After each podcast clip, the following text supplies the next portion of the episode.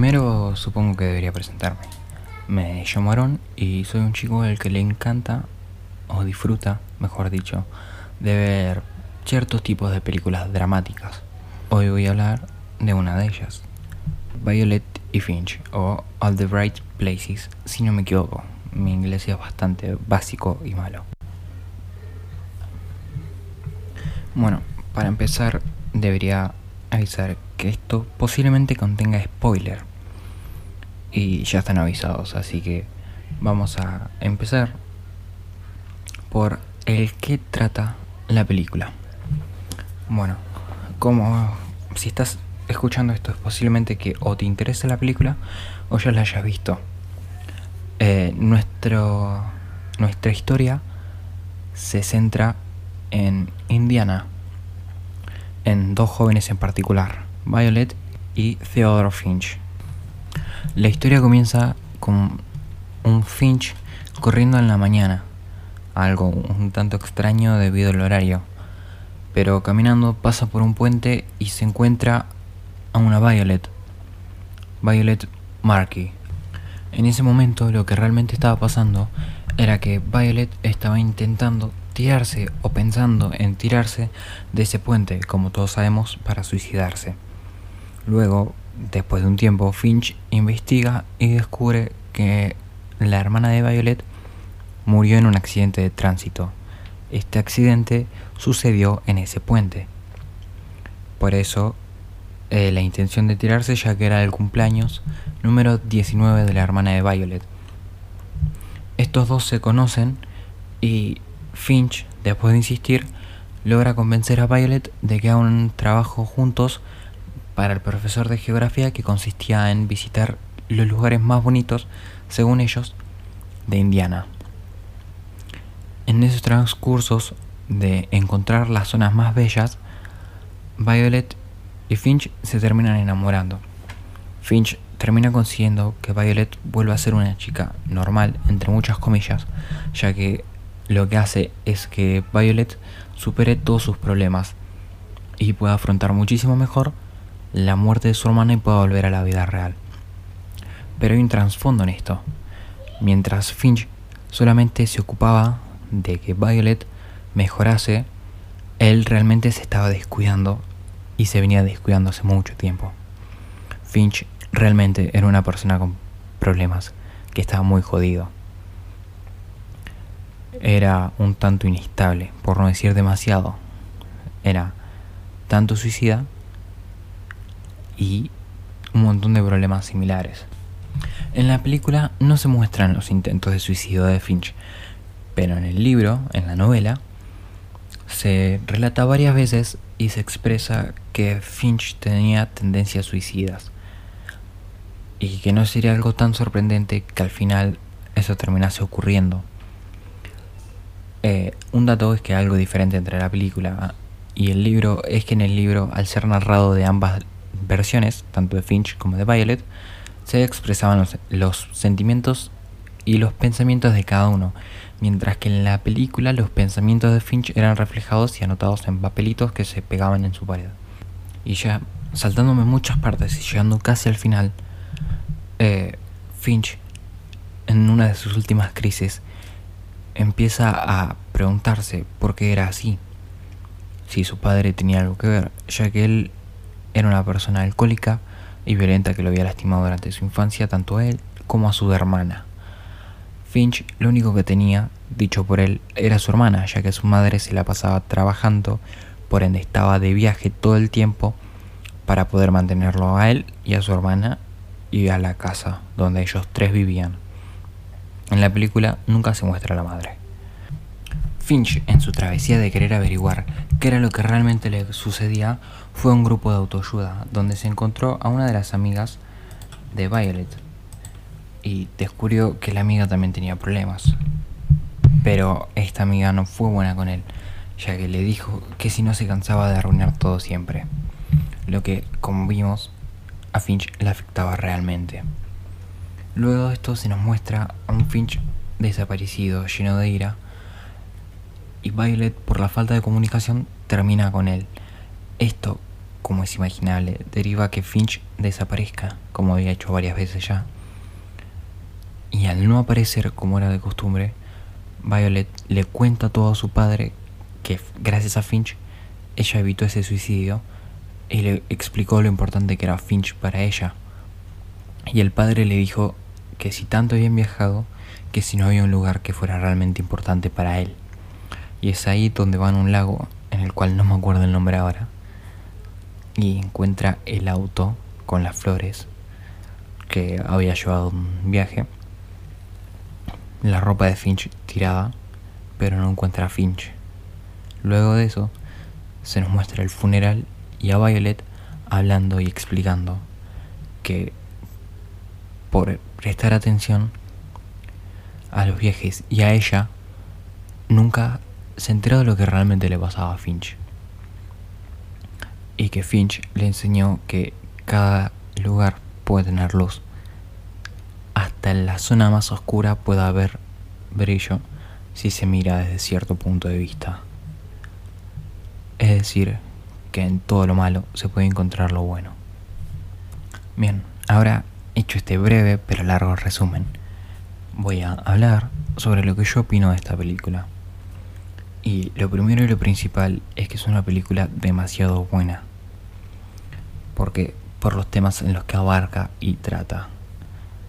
Trata conscientemente los problemas psicológicos y que muchas veces algunas personas con problemas que están realmente jodidas intentan ayudar a alguien cuyos problemas son mínimos, pero a esa persona la afecta y él lo entiende. Y a veces uno con los problemas mínimos no presta atención a quien realmente los tiene. Y eso puede resultar mal muchas veces. Es una película orientada para los adolescentes. Y como todos sabemos, en la adolescencia es cuando más se padece estos sentimientos de tristeza, dolor y cambios en especial por el simple, por el simple significado de la palabra adolecer. Entras en un constante cambio de no saber quién sos y en qué te vas a convertir y eso te asusta, pero son minimaleces si lo miras de ciertos puntos, pero en ciertos aspectos realmente afectan. Por ende, considero que es muy útil, pero demasiado que una película trate sobre esto. Y considero que no se le dio o no se le da el reconocimiento que merece realmente. Porque he hablado con personas y nunca vieron esta película. Yo en lo personal vi esta película unas cinco veces más o menos desde que la descubrí. Y nueve veces en la que no me ponga a pensar y no me deprima porque puede ser una película muy linda, pero también es muy deprimente. Y esto es algo que me encanta y es un tanto masoquista. Pero me encantan las películas dramáticas con un final así triste, ya que el amor de ellos no pudo brillar por los problemas de Finch y su trágico suicidio. Y a raíz de esta película me hice la pregunta de ¿Cuántas veces hemos estado mal por cosas que son mínimas o no son tan graves a comparación de quien nos está ayudando? Porque a veces quien nos está ayudando tiene problemas enormes, inimaginables, y nosotros no lo notamos. Y no solo puede ser cuando estemos deprimidos, sino solamente cuando estemos de mal humor. Una persona nos puede ayudar y puede estar realmente peor, realmente jodido. Y a la vez, esta película, además de tratar esos temas, nos hace pensar en que, por más mal que estemos, el amor siempre es una posibilidad y nunca es malo. Siempre nos dará que aprender. Ya sea la relación más tóxica del mundo, nos va a dar algo que aprender. Nos va a dar la fuerza o el conocimiento, mejor dicho, para reconocer a quién no nos conviene o a quien nos hace bien realmente. Y a Violet Finch la hacía muy, pero muy bien. Le hizo superar la muerte de su hermana al fin y al cabo, ¿no? Y es eso algo maravilloso que logra una persona con el interés, las ganas y el amor. Porque Finch desde el primer momento se interesó por Violet, desde el momento en el que la salvó, por así decirlo, de saltar de ese puente. Y Violet, por lo que se muestra, estaría completamente agradecida. Y eso también puede ser una metáfora, ¿no? Porque a veces una persona puede estar al borde del colapso, al borde de no aguantar, y una persona con una sola palabra le puede hacer ver la luz, la magia del universo. Porque a pesar de ser una persona bastante nihilista yo, también puedo ser positivo y pensar que el mundo tiene brillo, que el mundo no es solo tristeza o mal.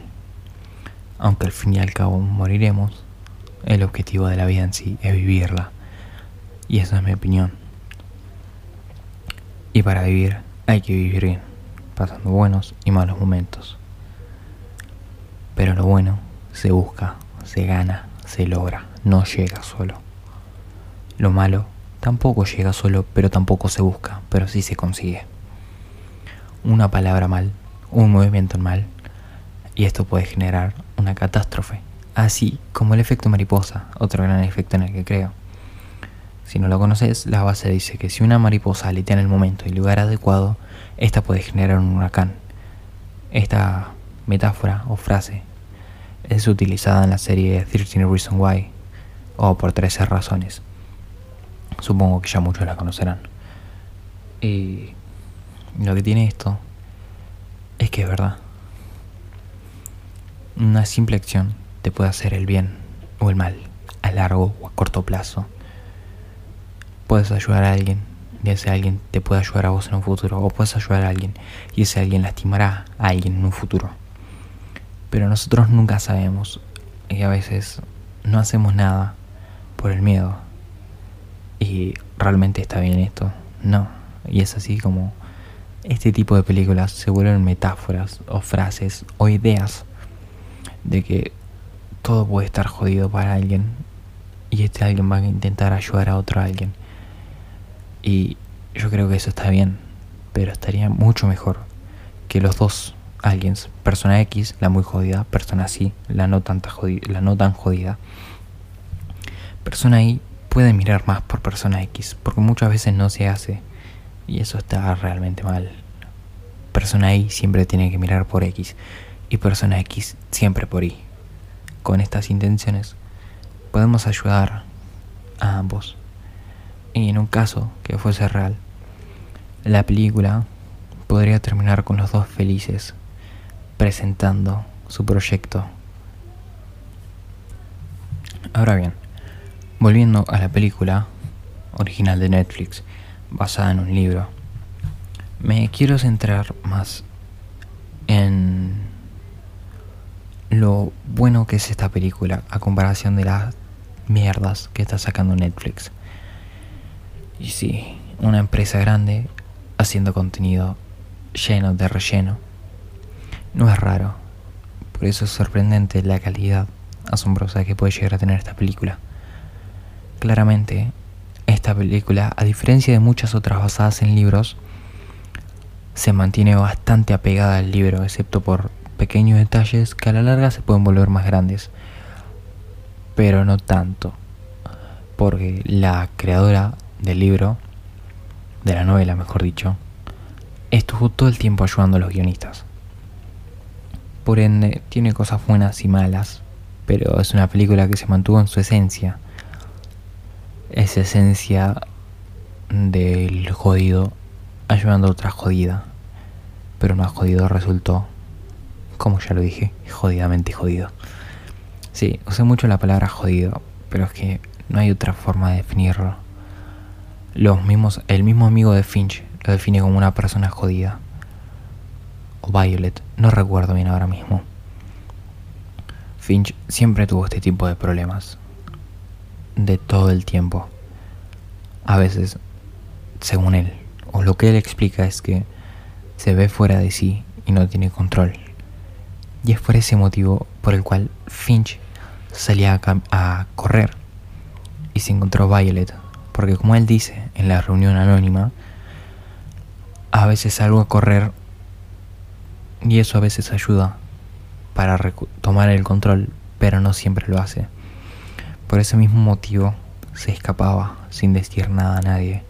Se iba para retomar el control en sí. Y a veces eso también es útil en la vida real. Un lugar, una canción, una sensación que nos haga sentir con el control. Puede ser lo más mínimo o lo más grande. Pero depende de cada persona, pero es muy útil realmente. Por ahí una canción, un silencio, la soledad en sí mismo nos hace sentir el control, la paz y la tranquilidad. A mí en mi caso es música tranquila, relajada, aunque con temática triste, pero relax sin sonido, solo. Si es posible en oscuridad, me hace sentir una paz y un control sobre mí mismo increíble.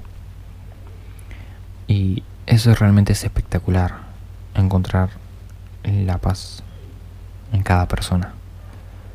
Y a veces otras personas no pueden generar paz, como era el caso de Violet.